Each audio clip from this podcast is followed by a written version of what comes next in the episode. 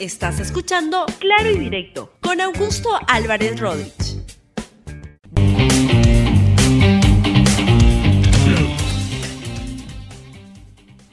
Bienvenidos a Claro y Directo, un programa de RTV. El tema del día de hoy es el gabinete Martos.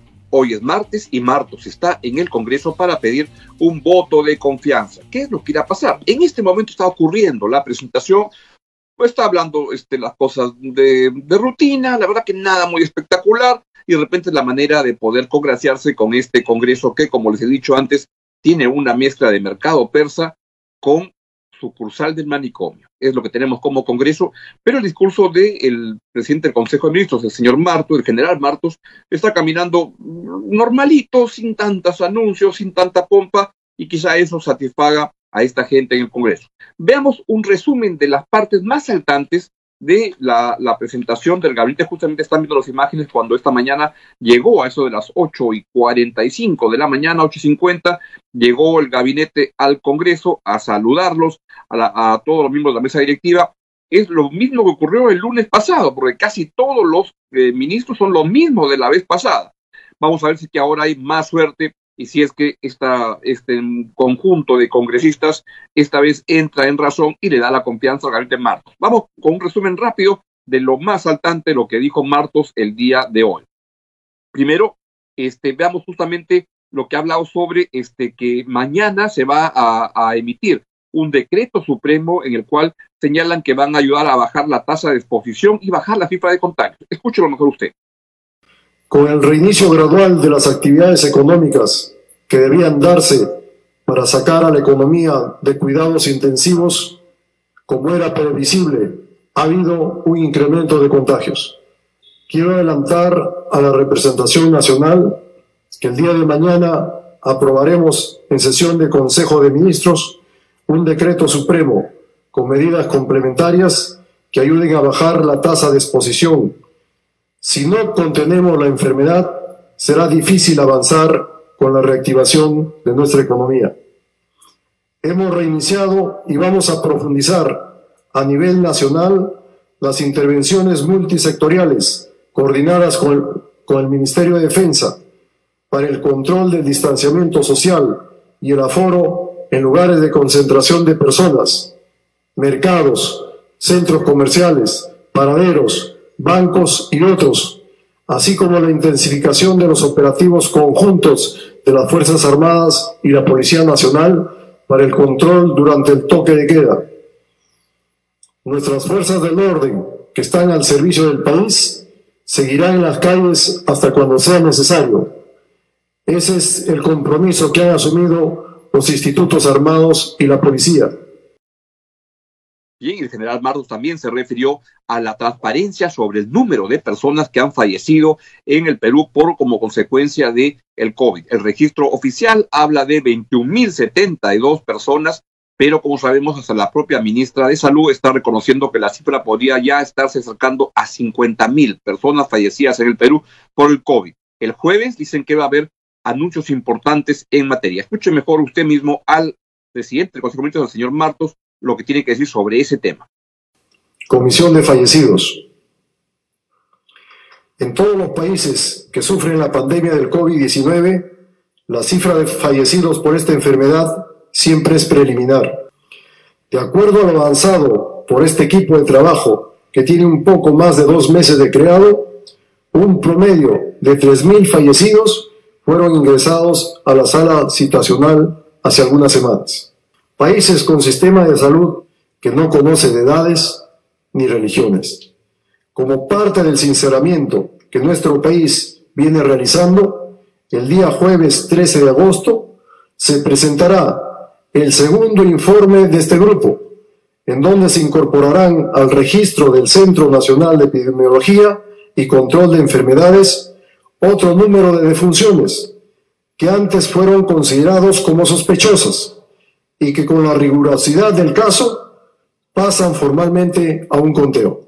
En nuestro país, y en lo que va de los más de cinco meses de la pandemia, lamentamos la irreparable pérdida de 21.072 fallecidos. Y sobre temas económicos, el Premier Martos prefirió no hablar de la minería porque si habla de la minería comienzan a convulsionar algunos congresistas que prefieren que mejor que no se hable con eso, a pesar de que hay minería en el Perú. Y entonces no habló nada de minería y solamente habló de las pymes, que dicen nadie conoce mejor los problemas de las MIPES que ellas mismas. Nadie conoce mejor los problemas de las MIPES que ellas mismas. Por ello, las medidas y propuestas de solución que se adopten serán diseñadas e implementadas desde su experiencia y con su participación. La labor que se tiene es enorme y compleja y requiere del compromiso y trabajo de todos los poderes del Estado y de todos los niveles de gobierno. Se requiere reactivar a las MIPES de manera rápida y efectiva sin afectar la salud de los trabajadores. Por ello, debemos asumir un enfoque integral para solucionar sus principales problemas, los cuales son diversos y engloban aspectos de regulación y de gestión e integrar a las MIPE en las cadenas de valor.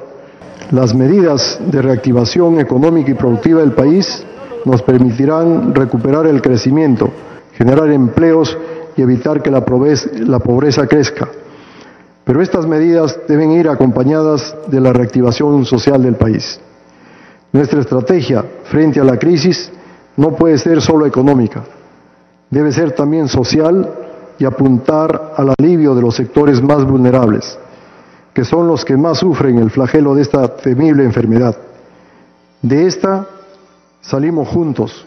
El crecimiento económico nunca más debe darse a espaldas del pueblo. Por el contrario, debe traducirse en progreso y oportunidades para todos. Empleo.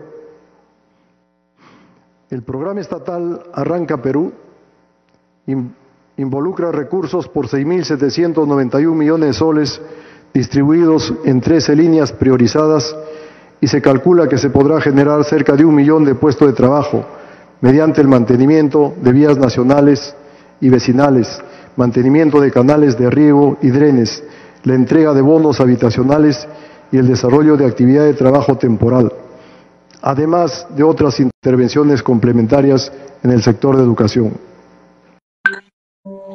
Bien, y el general Premier Walter Martos ya acabó su discurso y la primera, ¿no? Y la primera este, respuesta por parte del Congreso viene a, este, a cargo de, como no podía ser menos, porque esto ya parece un cuartel, este Congreso, por parte del congresista general Otto Gibovich, por parte de Acción Popular. Enchufémonos, por favor, para escuchar la respuesta del general Otto Gibovich al general Walter Martos en el Congreso de la República. Uno es premier y otro es una de las personas que integra la tan extraña bancada de Acción Popular.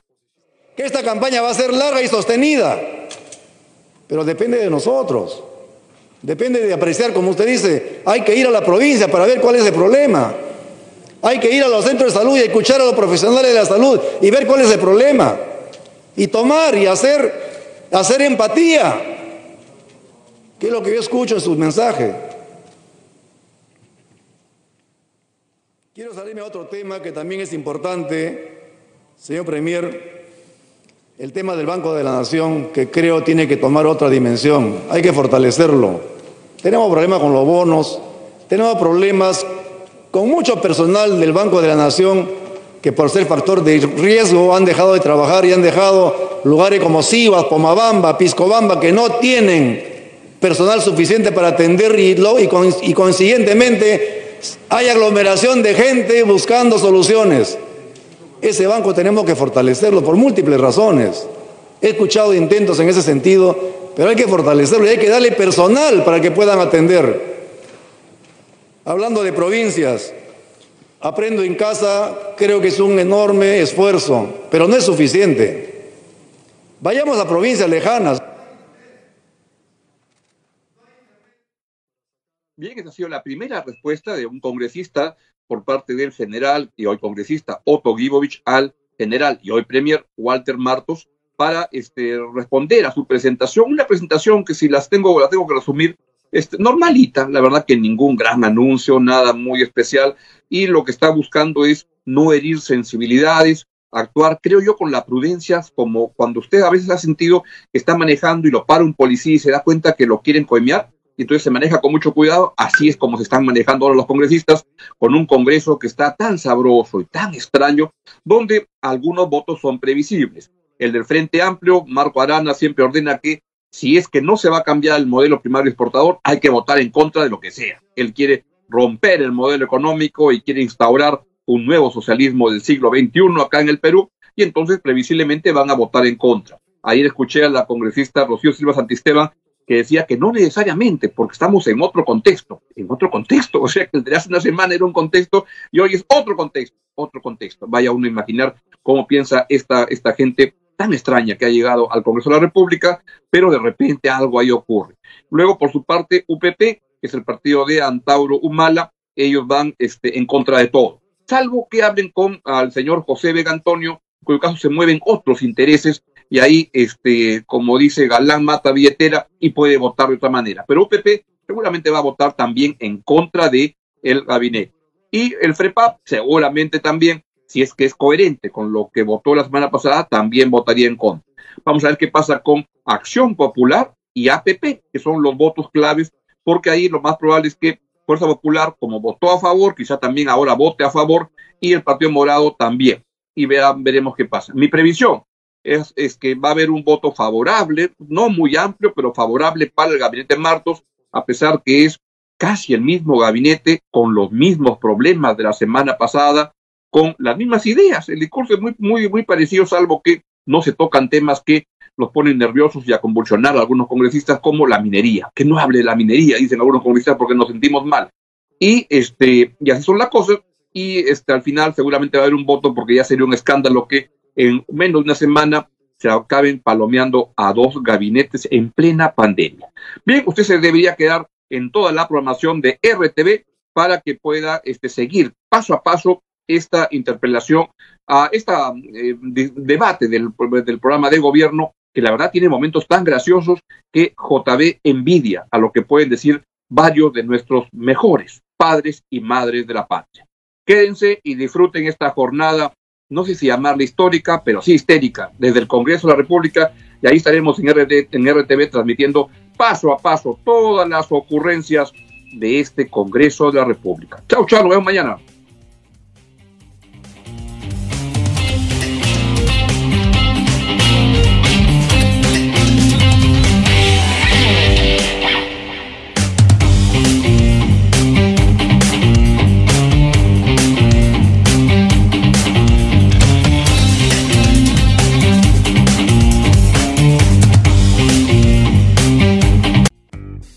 Gracias por escuchar Claro y Directo con Augusto Álvarez Rodríguez. Suscríbete para que disfrutes más contenidos.